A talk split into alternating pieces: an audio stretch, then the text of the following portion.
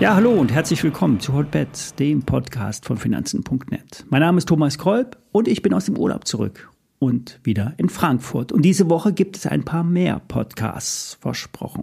Die Sendung wird euch präsentiert von BNP Paribas Zertifikate, einen der führenden und vielfach ausgezeichneten Zertifikate und Hebelprodukteanbieter im deutschen Markt. Ja, und vorab der Risikohinweis, wie immer, alle nachfolgenden Informationen stellen keine Aufforderung zum Kauf oder Verkauf der betreffenden Werte dar. Bei den besprochenen Wertpapieren handelt es sich um sehr volatile Anlagemöglichkeiten mit hohem Risiko. Ihr handelt immer auf eigenes Risiko. Ja, der August hat den Start für den Abverkauf gegeben. Damit ist das letzte Allzeithoch im DAX vom Juli gescheitert. Im aktuellen Bild sind wir wieder in dem Unterstützungsbereich von um die 15.700 unterwegs. Im Markt wird der als Betonboden bezeichnet. Und nun stellt sich die Frage, prallen wir wieder an diesem ab? Ist es schlau, den Dip zu kaufen, weil es die letzten Monate immer so lief? Ja, es kann nämlich eine Erholung geben. Die amerikanischen Indizes sind schon etwas überverkauft und ein kleiner Sprung nach oben, den kann es durchaus geben. Aber brechen wir diesmal wirklich durch den Betonboden, fallen wir wieder ein Stock tiefer, sprich 1000 Punkte im DAX, vielleicht auch nur 800 Punkte auf rund 15.000 Punkte. Dieser Bereich ist nämlich die alte Haltelinie aus dem Jahr 2021. Damals sind wir zehn Monate lang immer wieder von 15.000 nach oben abgeprallt. Das war der Betonboden aus dem Jahr 2021. Der aktuelle Boden, der ist grob bei 15.700. Und neben den ganzen News spielen die Optionsmärkte eine wichtige Rolle. Diesen Freitag am 18.08. gibt es einen kleinen Verfall. Das ist normal. Jeden Monat spielt sich das wieder ab.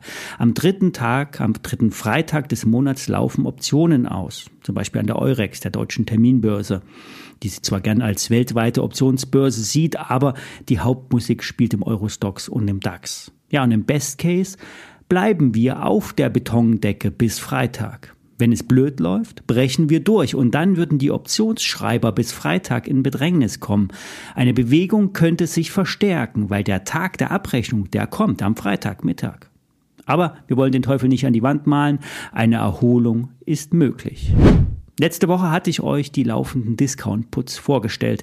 Beim Nasdaq, da hatte ich ein neues Papier genommen, weil der alte Schein nur noch bis Oktober diesen Jahres läuft. Der aktuelle Schein mit der WKN Paula Nordpol 4694 läuft hingegen bis Januar 24 und er ist im Geld. Das heißt, der Schein hat einen inneren Wert. Der Basispreis ist 15.500 im Nasdaq 100, der Floor bei 15.000 Punkten. Aktuell steht der Nasdaq bei 15.050 ungefähr. Würden wir Ende Januar exakt hier stehen, gäbe es 4,30 Euro. Heute muss man 2,35 Euro dafür bezahlen. Die rund 2 Euro mehr gibt es, wenn der Nasdaq leicht fällt. Und wenn er stark fällt, gibt es auch 2 Euro. Und wenn er etwas steigt und dann wieder etwas fällt, gibt es auch 2 Euro.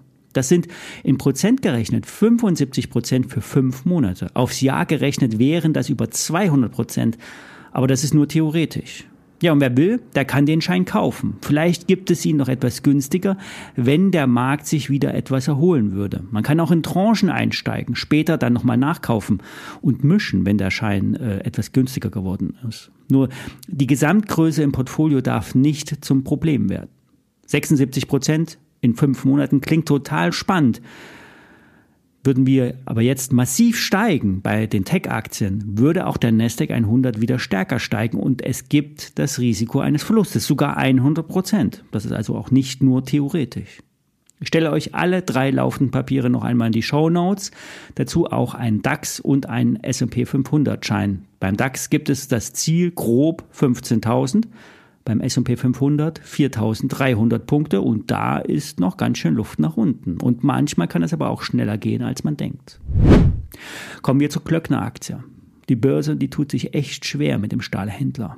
Vorab, ich bin hier selbst investiert und habe somit Interessenskonflikte.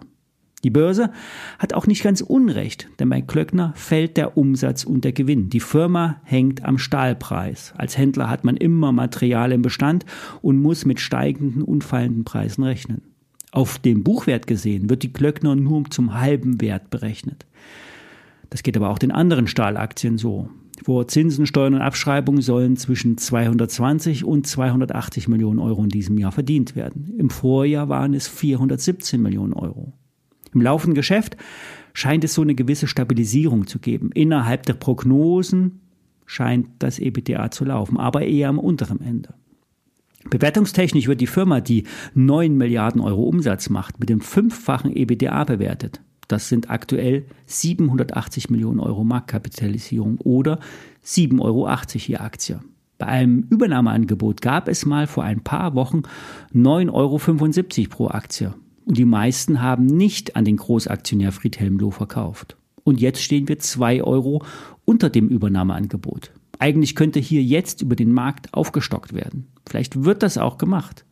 Das Übernahmeangebot diente nämlich vor allen Dingen, um äh, BaFin-konform zu agieren und offiziell von rund 25 auf 30 Prozent aufzustocken. Nach Angaben von Börse Online hält die Beteiligungsgesellschaft des Großaktionärs jetzt schon über 40 Prozent. Der Großaktionär könnte auch weiter zukaufen, wenn er denn will. Für eine Mehrheit reicht es allerdings derzeit noch nicht aus. Dafür könnte er aber Finanzinvestoren mit ins Boot nehmen.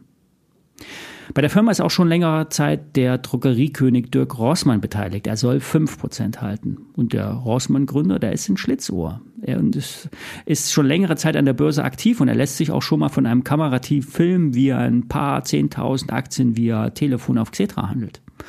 Und Dirk Rossmann hat aber auch mit seinem Investment in die Klöckner derzeit kein Glück gehabt, so wie die meisten Aktionäre in den letzten anderthalb Jahren. Die Analysten sind zwar nicht so bullig, die Kursziele liegen aber deutlich höher. Warburg Research sagt Kursziel 11,50 Euro. Trotzdem, trotz, äh, trotz des schwachen Umfeldes, hat die Firma einen soliden Cashflow, nach Aussage der Analysten. Die DZ Bank setzte, senkte zuletzt den fairen Wert von 9,75 Euro auf 8,50 Euro. Für Börse Online erscheint das Restrisiko gering zu sein ein, im aktuellen Kurs. Ein Übernahmeangebot in Richtung 75 Prozent Beherrschung müsste preistechnisch in Richtung des alten Hochs bei 13,30 Euro und noch darüber steigen. Ich bleibe bei der Aktie dabei. Börsengeflüster sagt ebenfalls kaufen. Gerion Kruse hatte aber mit diesem Kursverlust in diesem Ausmaß nicht gerechnet. Ich melde mich morgen wieder. Bis dahin, alles Gute.